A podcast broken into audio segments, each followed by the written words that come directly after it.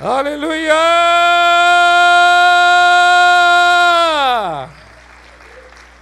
Uh! Louvado seja o Senhor, amados. Queridos, semana passada estávamos compartilhando justamente essa palavra. A palavra de que o nosso Deus é um Deus soberano e é um Deus que guia-nos antes mesmo do nosso nascimento, ele já nos conhecia. E de que nós somos pessoas de origem e de destino. O nosso Deus é um Deus que nos dá uma capacitação para coisas que você talvez ainda nem está vivenciando, para exercitar essa capacitação. Ele nos leva a lugares, ele nos leva a nos habilitarmos, nos capacitarmos conhecermos pessoas, tudo isso estratégico, porque no devido tempo tudo isso será necessário. Amém, amados? Você crê nisto? Eu creio nisto. Está aqui o testemunho do Rodrigo que demonstra isso em nome de Jesus. E é verdade, o Rodrigo falou: esse é um ano de compartilhar. E ele está compartilhando aquilo que Deus tem feito em sua vida. O nosso Deus é um Deus soberano, é um Deus de planos, é um Deus de propósitos. Amém, amados? Queridos, e eu disse a vocês que nós estaríamos nesse mês de dezembro desejando a você um próspero 2019. Amém? Um próspero. E a maneira de nós estarmos desejando e profetizando para que seja próspero é baseado na vida e na obra do Senhor Jesus. Eu tenho uma convicção e uma garantia muito grande que tudo o que falamos, tudo o que fazemos, baseado na vida e na obra do Senhor Jesus, vai alcançar a prosperidade. Não é uma prosperidade é, leviana, sensacionalista. É uma prosperidade que é fruto da obra e da vida do Senhor Jesus Cristo. O Senhor Jesus, ele nos traz o fundamento para a gente poder orar, o fundamento para a gente poder declarar a bênção em favor do outro. Eu creio muito nisso, amados, de que hoje nós só conseguimos abençoar pessoas pelo que Jesus já fez. Se Jesus não tivesse feito o que fez, não poderíamos hoje orar pelas pessoas não poderíamos hoje abençoar as pessoas, não poderíamos hoje desejar um próspero 2019. Tudo isso que a gente hoje fala é baseado naquilo que ele fez. E nós ministramos aqui, como havíamos dito, ao longo dos meses de outubro e novembro, sobre aquilo que o Senhor Jesus Cristo fez, toda a sua obra, desde a preexistência até a glorificação. Toda a sua obra. E estamos compartilhando com vocês neste mês as implicações dessa obra, as consequências em nossas vidas desta grandiosa obra. E hoje eu queria que nós pudéssemos abrir a Bíblia, por favor, em 2 aos Coríntios, capítulo 3 versículos 2 e 3. E aqui nesse texto nós vamos encontrar mais uma implicação, mais uma consequência da obra realizada pelo Senhor Jesus. Segundo aos Coríntios, capítulo 2, capítulo 3, versículos 2 e 3.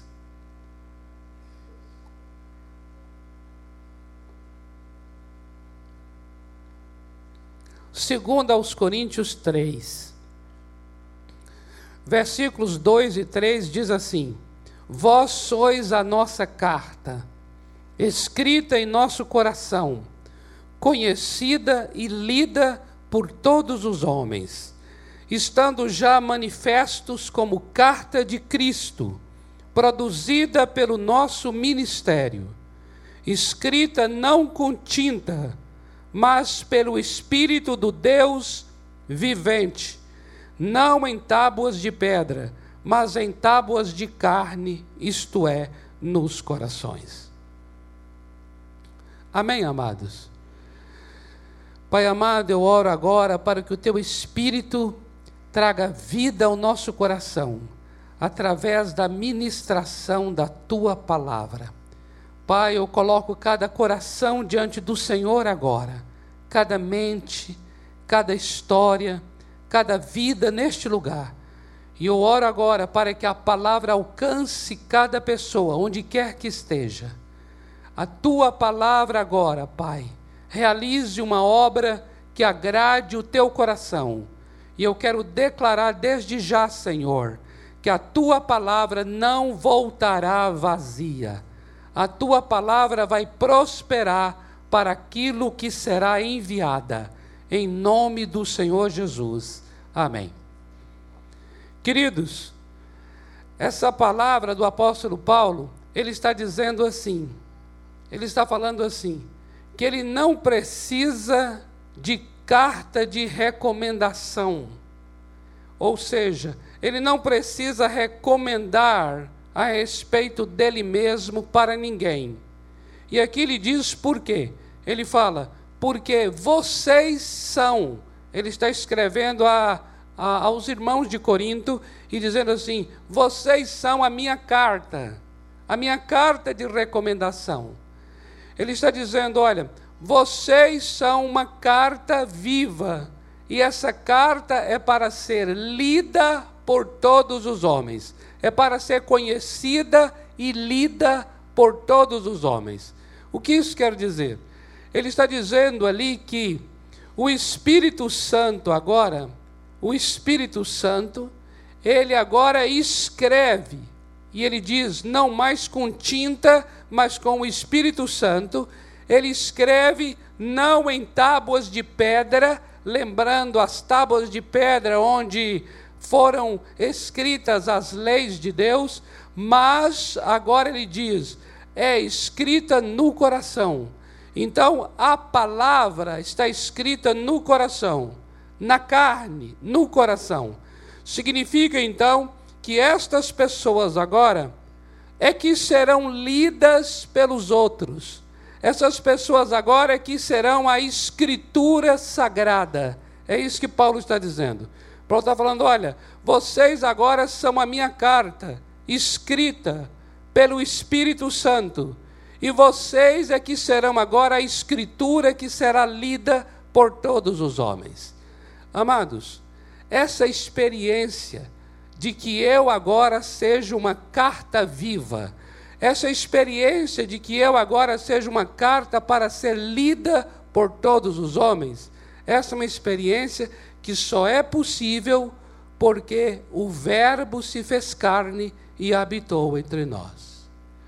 Vocês lembram que quando nós compartilhamos aqui sobre a vida e a obra do Senhor Jesus, a segunda coisa que falamos depois da preexistência foi a encarnação. A encarnação significa que o Logos, o Logos, o Verbo, a palavra, é o Senhor Jesus. A Bíblia diz ali em João capítulo 1, versículo 1, que no princípio era a palavra. A palavra estava com Deus e a palavra era Deus. Agora observa, no versículo 14, diz assim: A palavra se fez carne e habitou entre nós e vimos a sua glória, cheio de graça e de verdade. A palavra se fez carne. Observa isso, amados. Nós compartilhamos aqui aos queridos. A palavra se fez carne. Quem é o Senhor Jesus Cristo? Ele é a palavra encarnada. Ele é o Verbo, a palavra que se tornou osso carne e sangue, e habitou entre nós, e nós podemos então ver a sua glória. Nós só podemos ver a sua glória porque a palavra se fez carne.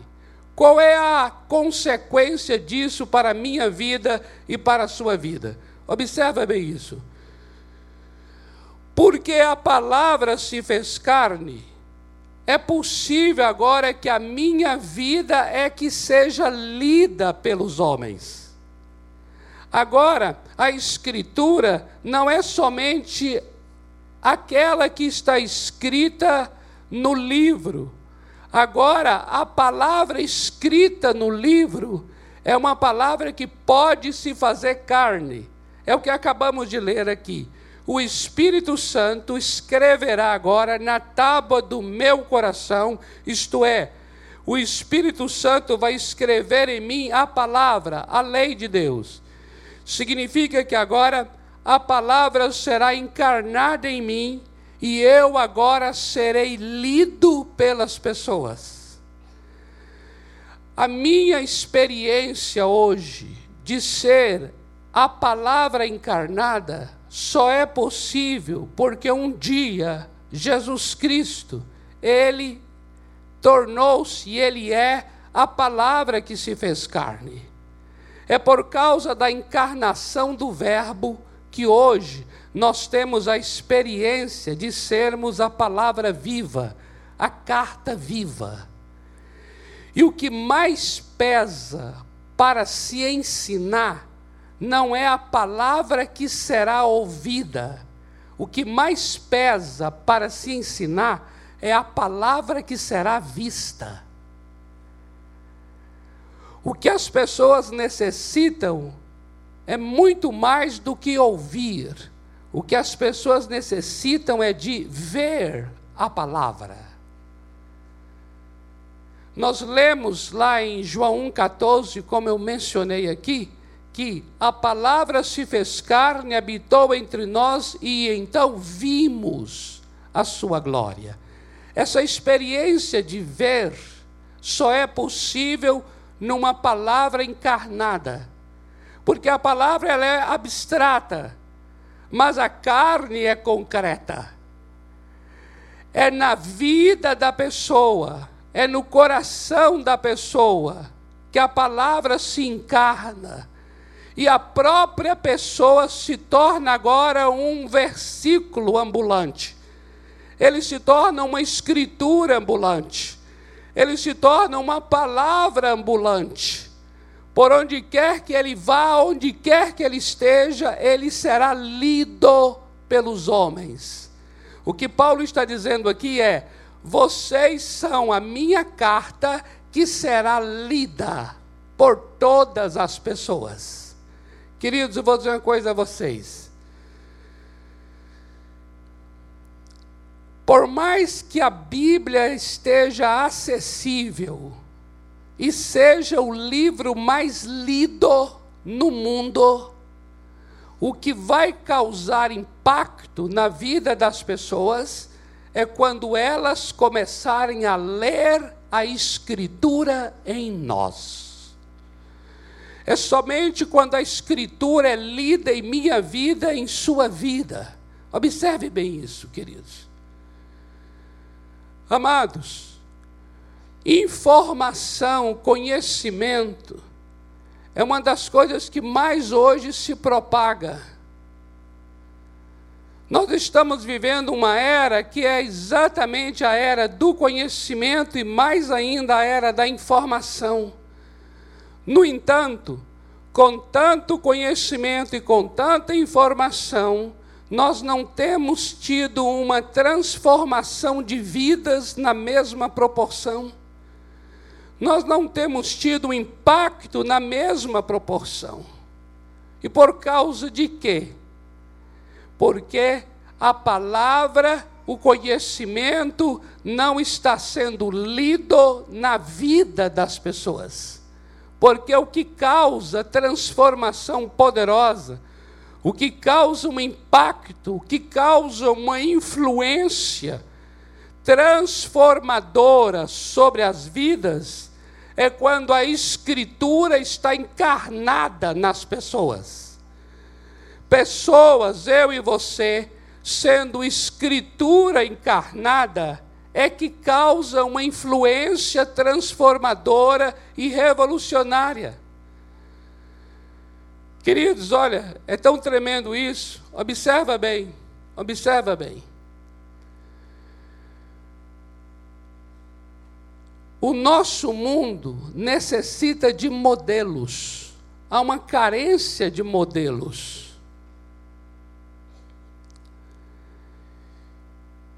E quando a Bíblia diz que o Verbo se fez carne e habitou entre nós e vimos a sua glória, nessa hora nós estamos diante de um padrão, nós estamos diante de um modelo, nós estamos diante de um exemplo.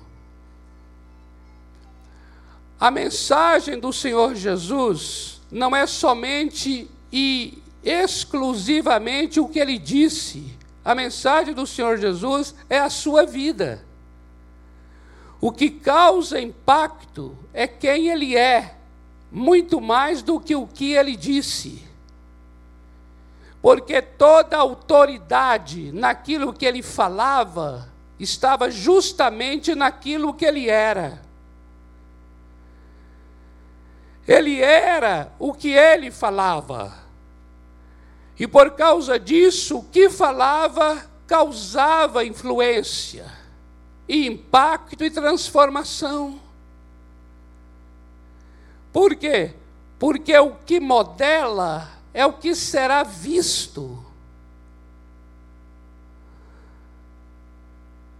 O poder de modelar está na imagem e não na e não na fala. O Senhor Jesus chegou a falar a respeito dos homens que detinham muito conhecimento de sua época, lá em Mateus capítulo 23, versículos de 2 em diante, ele falou assim: Olha, olha esses homens aqui, eles se assentam na cadeira de Moisés, eles são professores, eles são mestres, eles são pregadores. E aí Jesus disse: Olha, façam o que eles dizem, mas não façam o que eles fazem. Por quê? Porque eles pedem para vocês fazerem aquilo que eles mesmos não fazem. Queridos, se eu venho aqui para poder compartilhar e pedir a você, eu que estou agora detendo o microfone, e eu venho pedir a você para realizar o que não faço, o que eu estou pedindo vai sem poder, vai sem transformação, não causa absolutamente nada. Porque o que dá poder à minha fala é a autoridade da minha vida.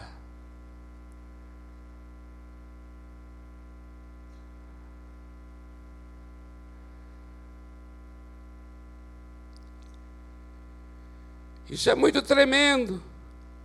Por quê?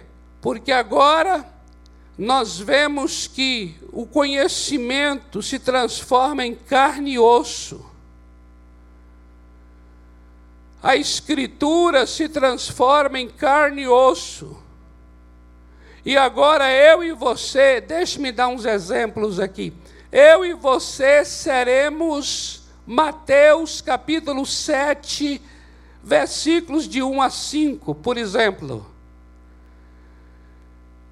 Entenda bem, uma pessoa com quem você convive, seu colega, seu amigo, seu parente, pode não conhecer e nunca ter lido Mateus de 1, Mateus 7, de 1 a 5. E o que diz ali? Ali diz que não devemos julgar o outro para não ser julgado. Devemos primeiro tirar a trave do nosso olho para ver com clareza o argueiro no olho do nosso irmão. Então entenda bem uma coisa tremenda. Quando você está diante de um amigo, de um colega de trabalho, de um parente amado, em que você está reconhecendo primeiro o teu pecado, reconhecendo primeiro o teu preconceito, reconhecendo primeiro a tua iniquidade, reconhecendo primeiro a tua falha, para depois você poder falar da falha do outro, você está sendo Mateus 7. Essas pessoas podem nunca ter lido Mateus 7, mas vão ler você. Amém? Vão ler você.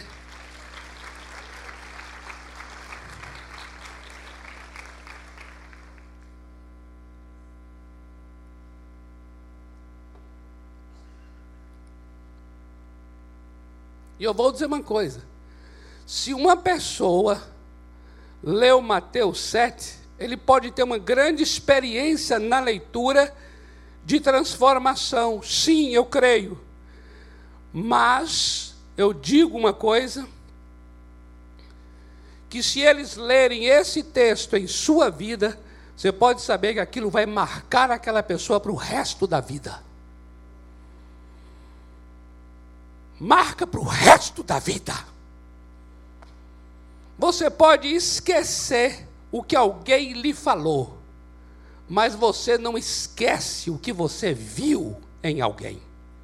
Você não esquece uma imagem, você não esquece um testemunho, você não esquece o impacto de uma vivência diante dos seus olhos. Você pode até falar assim: olha, eu não vou me lembrar do que você disse, mas dessa imagem eu me lembro, vou me lembrar para o resto da vida de você confessando o seu pecado e não apontando o pecado do outro. Você sendo Tiago 5,16.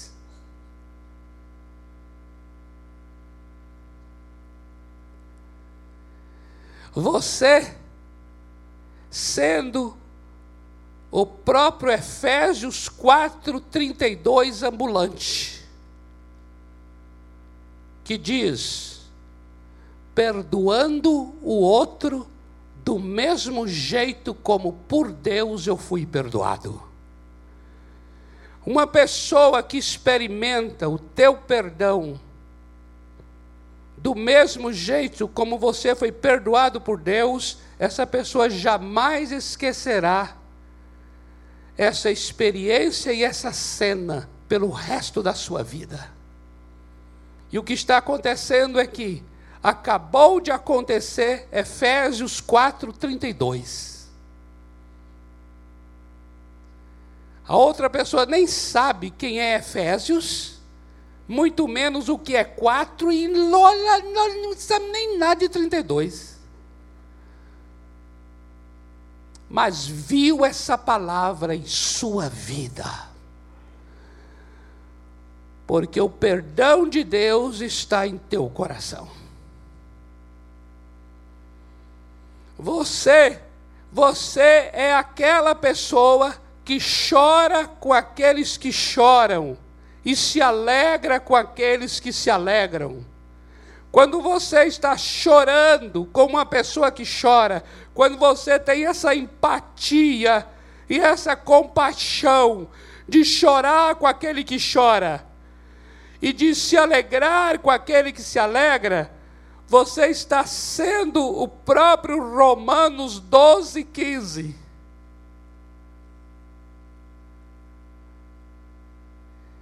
E imagine agora essa pessoa que está do seu lado e você chorando com ela, ou você se alegrando com a alegria dela. Ela vai ficar marcada com Romanos 12, 15, sem nunca saber que é Romanos. Mas ela sabe quem é você. A palavra escrita no teu coração. Amém, amados? Amados, olha, eu vou dizer uma coisa a vocês.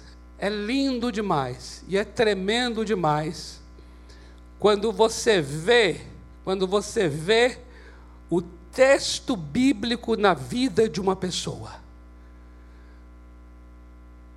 Queridos, eu posso dar uma aula sobre oração. Eu posso te falar de Mateus capítulo 6, entra no teu quarto em secreto, feche a porta, ore ao teu pai que está em secreto, e o teu pai que vem em secreto te recompensará. E aí eu trago a palavra grega para porta, para quarto, para recompensa. Eu dou uma aula. Agora, o que será muito mais marcante, transformador e tremendo é você chegando na minha casa e presenciando, talvez assim, sabe aquele instante assim, você vai abrir a porta do quarto ou algum momento parecido, semelhante a este, e você me vê lá, ajoelhado orando.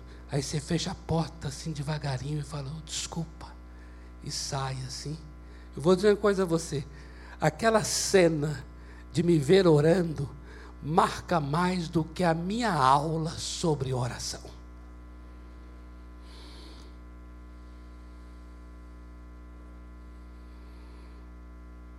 Eu posso falar com você sobre o que significa honrar, honrar o outro. Falar sobre Romanos 12, versículos 9 e 10 e o significado o significado cultural da palavra honra, o significado original da língua grega da palavra honra, o significado na língua hebraica. Agora, o que vai fazer teus olhos até chorar e teu coração se emocionar é se você presenciar uma cena de honra, quando uma pessoa está sendo honrada pela outra pessoa. Aquilo te marca para sempre. E esse é o sentido da palavra exemplo. Entenda bem uma coisa agora muito, muito interessante. A palavra exemplo, a palavra padrão, a palavra modelo na Bíblia, vem todas de uma palavra única, que é a palavra grega tipos. E essa palavra tipos, ela é literalmente a palavra marca é como uma marca. Sabe quando você, alguma coisa bate tão forte em sua perna, assim, um objeto marca, bate tão forte que deixa uma marca? Entende? Aí você vê até pela marca na perna, você sabe de que objeto se tratava. Então essa marca é a palavra tipos, e é daí que veio a palavra exemplo a palavra padrão, a palavra modelo. É tão forte porque é uma marca que deixou, é uma marca que ficou gravada. Porque de fato a marca é uma coisa que grava.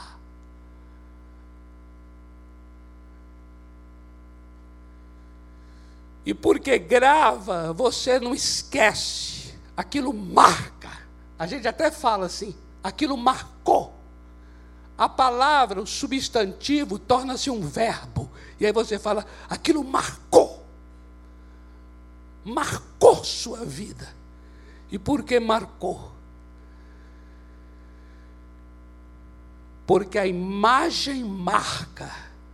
A palavra encarnada é que marca. O que eu farei marca muito mais do que aquilo que eu preguei.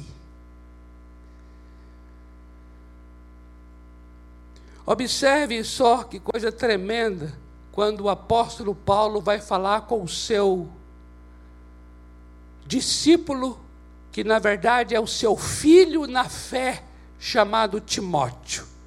Olha só aqui, 2 Timóteo, capítulo 3, versículos 10 e 11. Ele diz assim: Tu, porém, tens seguido de perto o meu ensino.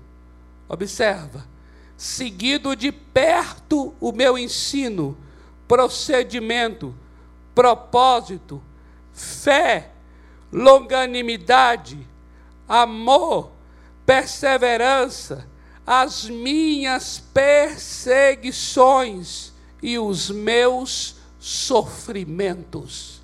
Amados, o que marcou, observe a palavra marcar, o que marcou a vida de Timóteo foi exatamente isto aqui, porque ele seguiu de perto a fé, o procedimento, o ensino, o amor, a longanimidade, a perseverança, as perseguições e os sofrimentos de Paulo, do apóstolo Paulo.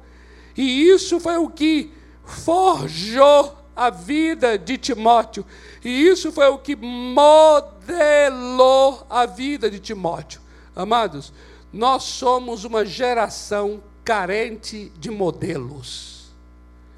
Nós somos uma geração entupida, entupida de informadores, mas carente de formadores. Você compreende a diferença?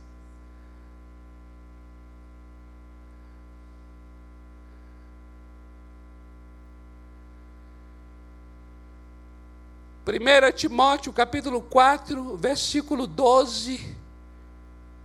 Paulo, o pai espiritual está falando agora para Timóteo: ninguém despreze a tua mocidade, pelo contrário, torna-te padrão. Olha aqui a palavra padrão. Padrão é a palavra marca. Ele está dizendo a Timóteo: Timóteo, torna-te uma marca na vida dos fiéis. Sabe em quê? Seja, seja uma marca na vida deles. Sabe em quê? Na palavra no procedimento, no amor, na fé e na pureza. Aleluia. Eu quero desejar a você um próspero 2019. Amém? Eu quero dizer, desejar a você assim: olha, seja uma marca. Tua vida seja uma marca tua vida, marque, mas marque mesmo para deixar gravado, gravado, gravado. Na palavra, na palavra. Ou seja, na palavra, você seja uma marca, no procedimento, uma marca, no amor, uma marca, na fé, uma marca na pureza uma marca. Ele está aqui falando algo muito além das questões teóricas, muito além de aulas, de ensinos, pregações. Ele está dizendo: olha, seja uma marca.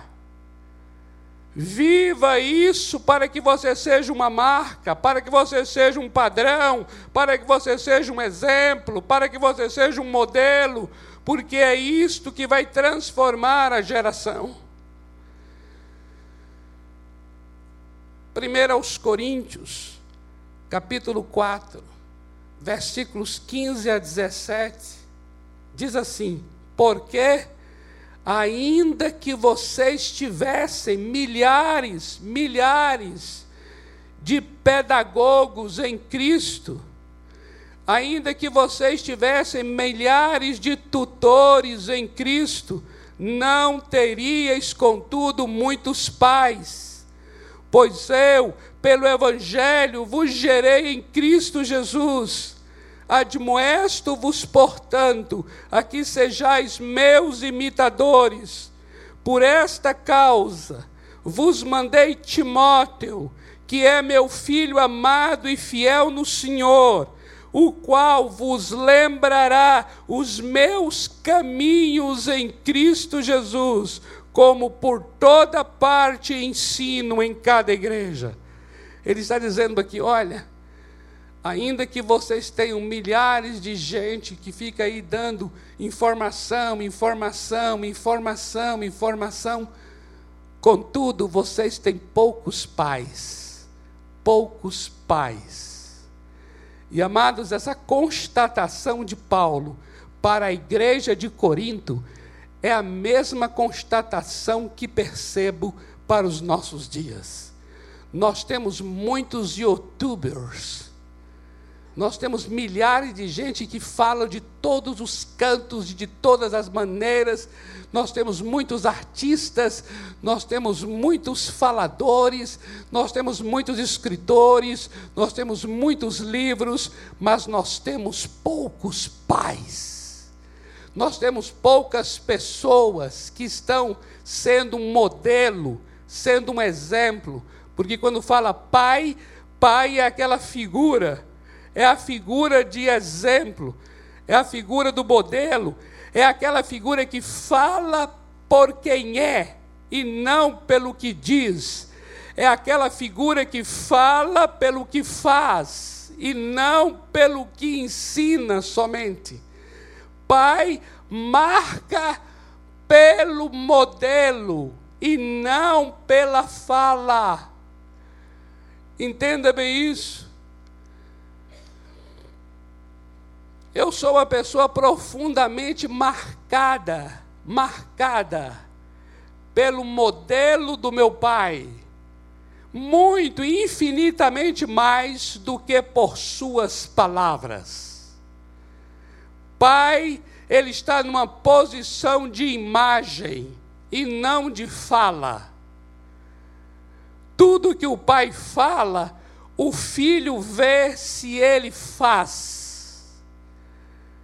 Quando aqui está dizendo, tem muitos tutores, milhares, mas tem poucos pais, é como se estivesse dizendo, esta geração, ela carece de modelos, ela carece de exemplos, ela carece de padrões, ela carece de gente que marque.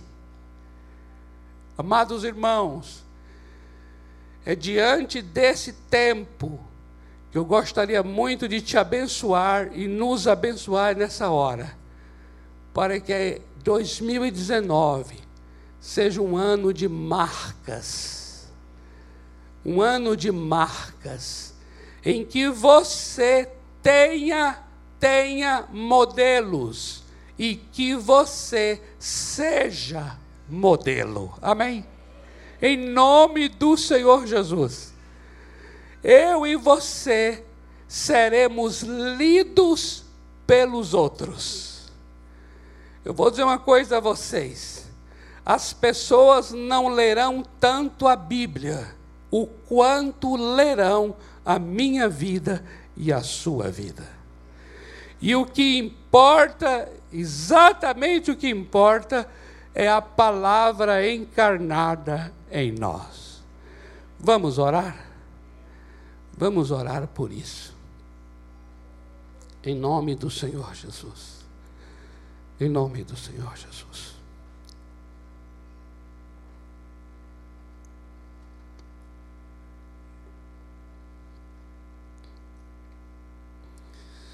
A coisa mais tremenda que aconteceu na história do Evangelho, na história da humanidade, foi a manifestação do Evangelho. O Evangelho é a palavra encarnada.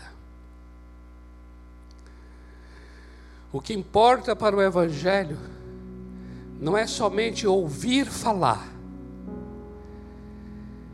é você vivenciar o que foi falado.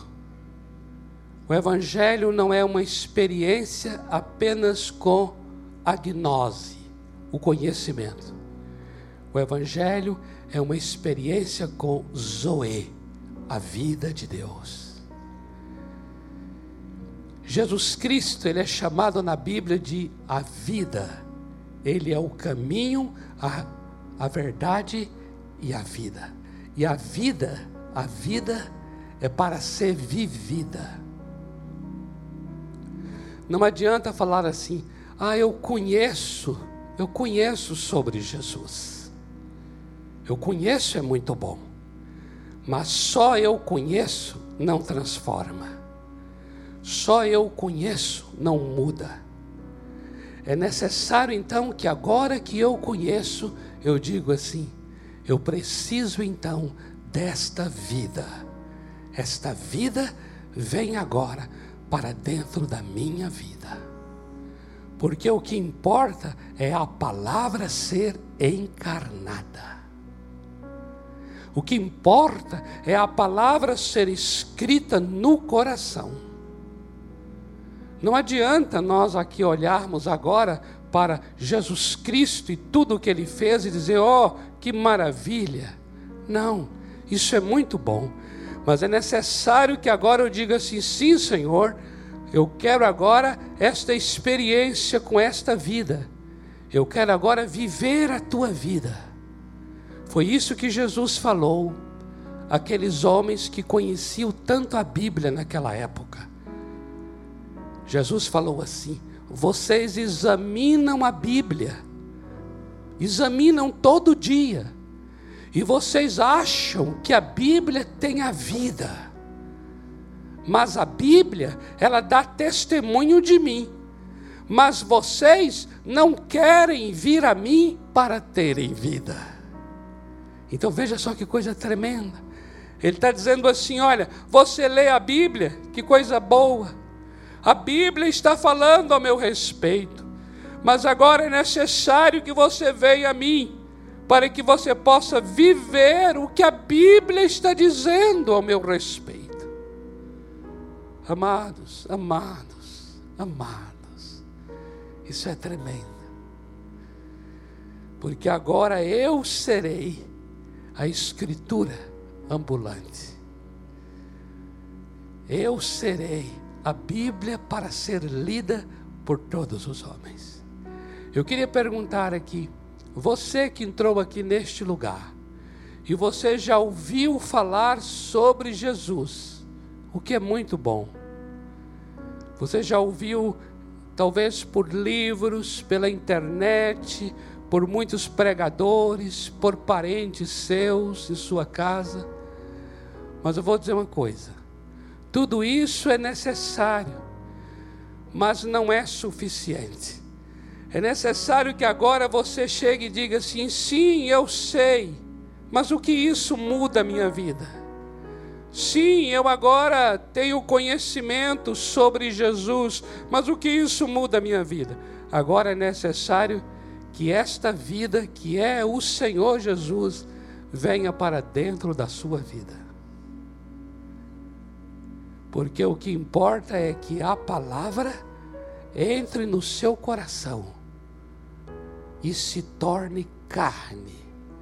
A palavra transforme o seu coração. Eu queria perguntar aqui nesta noite, você que já ouviu falar sobre Jesus, mas você entende nesta noite que você precisa dar um passo a mais que você precisa agora que esta palavra entre em seu coração. Você que agora deseja que esta vida faça parte da sua vida. Eu queria te pedir, se você entende isso, você fala assim: eu quero ter essa experiência. Levante uma das suas mãos e eu vou entender que você está dizendo isso. Eu quero dar um passo a mais. Quem está aqui nesta noite que ainda não deu esse passo a mais? Você conhece sobre Jesus, mas você ainda não teve essa experiência da vida eterna de Jesus. Mas você quer ter nesta noite essa experiência. Não tenha nenhum temor, levante a sua mão e nós vamos orar por você. Não tem, não? Todas as pessoas já tomar essa decisão, vão entender que sim. Se não, vocês podem me procurar no final aqui agora e dizer assim: Eu quero sim ter essa experiência a mais. Eu não quero só conhecê-lo de ouvir falar. Eu quero que os meus olhos o vejam. Amém? Em nome de Jesus, pode me procurar aqui e nós vamos orar pela sua vida. Amados, nós queremos abençoar a tua vida agora. Queremos abençoar agora nesse instante a tua, a tua família e a tua semana, em nome de Jesus. Para que a tua semana seja uma semana que cause uma influência, um impacto naqueles que estão com você. É necessário que essas pessoas que estão ao teu lado conheçam a Escritura que é você. Amém? E eu gostaria muito que, se você teve uma experiência durante a semana, em que a sua vida causou um impacto e uma influência na vida de alguém, a exemplo do Rodrigo, que compartilhou hoje aqui, você no próximo domingo compartilhe conosco, dê o seu testemunho, para dizer assim o que Deus fez através de você para abençoar a vida de alguém. Muitas vezes você vivenciou um texto da palavra dentro do teu, da tua casa aconteceu um versículo dentro do teu trabalho e isso trouxe um impacto, isso trouxe um milagre, isso trouxe uma transformação. Nós vamos orar por isso agora, em nome de Jesus. E se você tiver um testemunho para contar depois, pode nos procurar aqui na reunião do próximo domingo e dizer: Olha, eu quero dar esse testemunho do que Deus fez em minha casa, em meu trabalho, através da minha vida. Amém? Então vamos orar por isso. Pai amado, em nome do Senhor Jesus, nós te damos graças pela tua palavra, porque a tua palavra é viva e eficaz. A tua palavra é uma espada que corta de uma maneira tão tremenda e profunda. E eu oro agora, Pai, para que cada vida que está neste lugar seja uma carta viva seja uma escritura viva para abençoar, começando pela própria família. Eu quero te abençoar, meu irmão e minha irmã, em nome do Senhor Jesus. Eu quero declarar que o Espírito do Senhor Deus se moverá em tua vida, e você será um exemplo para quem está ao teu redor. Eu quero te abençoar para você deixar uma marca na vida daqueles que são da tua casa. Você vai deixar uma marca na vida dos teus amigos, dos teus colegas de trabalho.